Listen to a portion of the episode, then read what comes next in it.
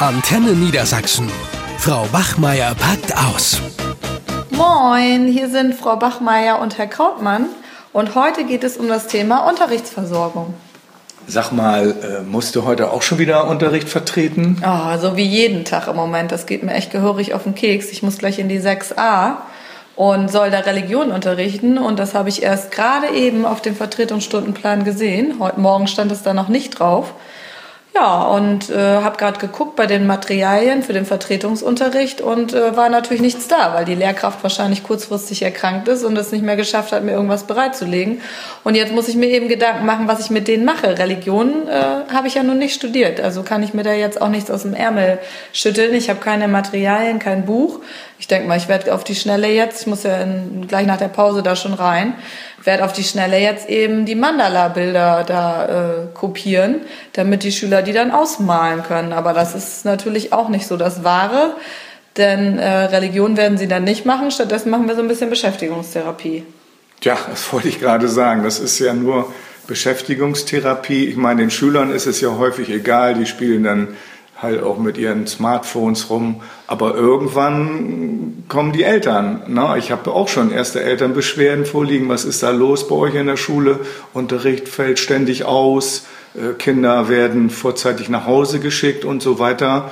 Ich glaube, das ist bei dir wahrscheinlich auch ähnlich. Ne? Ja, klar. Du, ich hatte jetzt gerade einen Anruf wieder von meiner Elternvertreterin, weil in meiner neunten Klasse gestern gleich vier Stunden von der ersten bis zur vierten mhm. Stunde ausgefallen ist und die eigentlich ja Mathe gehabt hätten und jetzt natürlich auch wieder hinterherhinken. Die Abschlussarbeiten stehen ja vor der Tür in Mathe, also in den Hauptfächern. Und ähm, ja, warum fallen dann gleich vier Stunden aus? Da frage ich mich auch, was ist da los? Und konnte auch den Ärger der Eltern, die sich bei meiner Elternvertreterin beschwert haben, gut verstehen ähm, wenigstens zwei Stunden hätte man ja vielleicht vertreten können. Ne? Ja, und jetzt äh, kommt unsere Kultusministerin, unsere liebe Frau Heiligenstadt, die meint, äh, die Unterrichtsversorgung wäre gar nicht so schlecht. Also für die Gymnasien spricht sie sogar von einem recht guten Ergebnis. Aber wenn man sich jetzt mal unsere Schulform anguckt, äh, die Oberschulen, da sind wir gerade mal bei 95 Prozent. Und das ist eigentlich äh, skandalös, dass von vornherein schon nicht mal die 100%-Grenze erreicht wird. Du, da kann ich nur lachen, das ist ja ein Witz. 100, äh, 100 Prozent ähm, sind ja auch noch nicht mal 100 Prozent, aber 95 Prozent stimmt ja in dem Sinne auch nicht. Jetzt sind ja, äh, die eine Kollegin ist letzte Woche wegen einer Risikoschwangerschaft, jetzt fällt die aus. Ja. Dann zwei andere Kollegen von uns sind langzeitverletzt bis zu den Sommerferien. Und dann war ich gestern noch bei unserem Konrektor und habe auch nachgefragt, wie das denn aussieht mit Vertretungsunterricht. Und dann sagt er auch, in den oberen Klassen, also ab Klasse 7, da fällt das dann einfach grundsätzlich aus. Und in den unteren Klassen, naja, da versuchen sie halt die Randstunden noch zu vertreten, die erste und die sechste Stunde. Aber das klappt natürlich bei unserem derzeitigen Krankheitsstand aufgrund der Grippewelle auch nicht. Ne? Nee, also das, das ist gravierend. Also ich kann mich an Zeiten erinnern, da hatten wir über 100 Prozent und trotzdem ist Unterricht noch ausgefallen. Also im Grunde genommen bräuchte man sogar 110 Prozent, um damit Unterricht nicht ausfallen muss. Also davon noch von einem guten Ergebnis zu sprechen. Und auf der anderen Seite, Geld scheint ja genug vorhanden zu sein. Die Frage ist nur, warum Lehrkräfte nicht nach Niedersachsen kommen, obwohl in anderen Bundesländern wird auch um, um Lehrer gekämpft. Das muss man auch sehen. Naja, und eine Sache hier, das finde ich geradezu lachhaft, wenn da von einer Umzugsprämie gesprochen wird, mit der man nun Lehrkräfte nach Niedersachsen locken will. Also ich glaube nicht, dass jemand nach Niedersachsen kommt, nur weil ihm der Umzug bezahlt wird. Also äh, wenn man mal denkt, dass in anderen Bundesländern auch viel mehr gezahlt wird. Wenn man Hamburg, Bayern oder Hessen nimmt, da selbst der Lehramtsanfänger kriegt schon 300 Euro mehr im Monat. Also das ist ja ganz was anderes als nur da so eine läppische Umzugsprämie. Und eine andere Sache auch noch, äh, man hat ja in Niedersachsen den Realschullehrer schlichtweg abgeschafft vor etlichen Jahren. Und Realschullehrer haben ja bisher mal A13 verdient. So, und jetzt sind alle Grund-, Haupt- und Realschullehrer in die Besoldungsgruppe A12 eingestellt und das sind nochmal 400 Euro weniger. Du, wem sagst du das? Ich bin ja, ja auch ähm, auf dem Blatt Realschullehrerin und auch so eingestellt worden und bin laufe aber auch eben unter A12. Also von daher vielleicht sollte ich mir auch nochmal einen Umzug nach Bayern überlegen. Ja. Ich bin ja noch Real, alter Realschullehrer, ja, bin ja etwas älter als du und ich krieg immerhin noch A13. Und ja. das war auch ein Grund, überhaupt Realschullehrer zu werden mit A12. Hätte ich es nicht gemacht. Ja, kannst mal sehen. Ja. Vielleicht sollte ich noch mal umsatteln.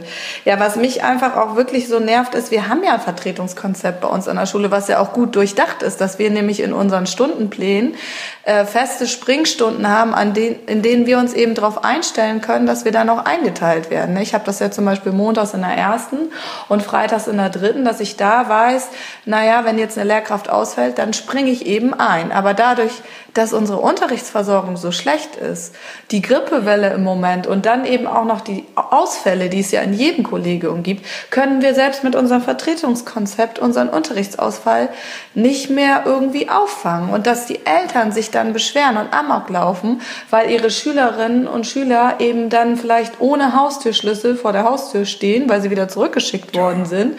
Oder eben auch jetzt diese Defizite in den Fächern, die wir im Vertretungsunterricht gar nicht auffangen können, weil weil wir die Materialien gar nicht haben, weil das alles nicht läuft und die, Leu und die Kollegen so kurzfristig ausfallen. Ähm, das kann ich auch verstehen. Und da ist die Frage, äh, wie kann man da von einem guten Ergebnis äh, sprechen? Das ist doch wirklich lachhaft. Ja, und äh, wenn man jetzt es nur auf der Personalebene sieht, kommt man wahrscheinlich nicht weiter. Also es kann ja auch nicht so gehen, wie wir das schon mal vor 30, 40 Jahren hatten, dass jeder irgendwie in den Schuldienst kann. Das war ja damals so dieser Hausfrauensturm in Nordrhein-Westfalen.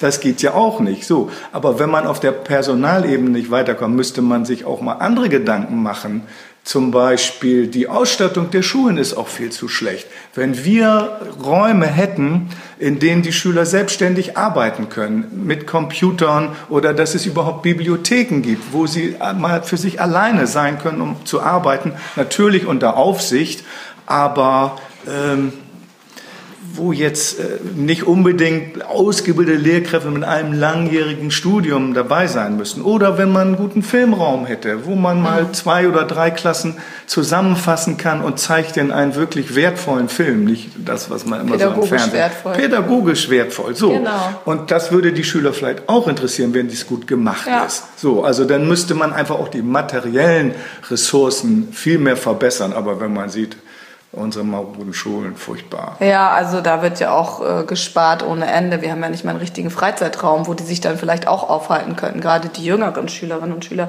Naja, in meiner Klasse ist es ja wenigstens so, das stört die eher mäßig.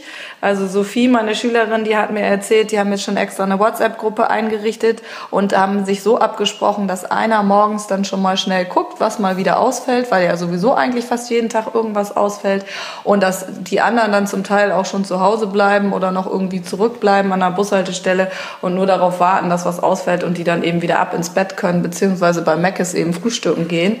Also die haben da kein Problem mit. Aber wie gesagt, es ist ein Problem für uns Kollegen und eben auch für die Eltern. Ähm, die eben auch gucken, dass ihre Kinder, die haben die ja nun mal an eine Ganztagsschule angemeldet. Der Nachmittagsunterricht fällt im Moment auch ständig aus. Die Eltern sind berufstätig. Ja, und ihre Kinder hängen dann irgendwie in der Stadt ab oder sind vielleicht auch noch relativ klein, werden nicht entsprechend betreut. Man ist auf der Arbeit und denkt, Mensch, mein Kind ist in der Schule gut aufgehoben und es fällt schon wieder ständig irgendwas auf, aus und äh, man weiß nicht, was da los ist. Also das kann es doch irgendwie nicht sein.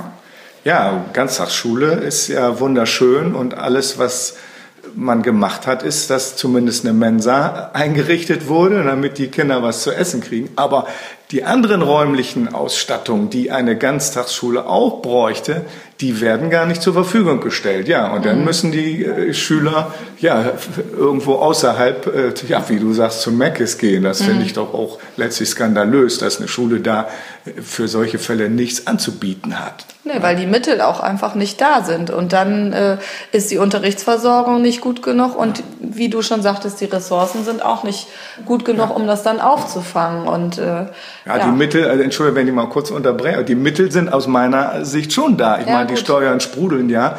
Die Mittel werden teilweise auch zur Verfügung gestellt, aber sie werden nicht mal abgerufen. Ja. Also die Kommunen wollen ja teilweise die Gelder gar nicht haben, weil sie äh, die Folgekosten befürchten oder so. Also da gibt es so viel also da bin ich auch ein bisschen traurig, dass da nicht alle an einem Strang ziehen zum Wohl unserer Schüler und unserer Schulen. Ja, und dann kann man sich die Ergebnisse natürlich auch schönreden, so wie Frau Heiligenstedt das gemacht hat, ne? Ja, und äh, der Unterricht, der ausfällt, der kann auch im Laufe einer Schulzeit nicht mehr nachgeholt werden. Da darf man sich nicht wundern, wenn äh, unsere Schüler vielleicht ein Jahr hinter anderen Bundesländern hinterherhinken mit dem Lernstoff. Wie soll das gehen? Funktioniert nicht. Oh Mann, es hat schon wieder geklingelt. Ja, also auf in den Unterricht.